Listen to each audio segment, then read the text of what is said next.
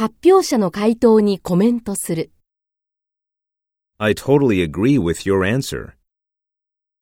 I'm afraid I can't agree with your answer. I think. Could you be more specific in your explanation?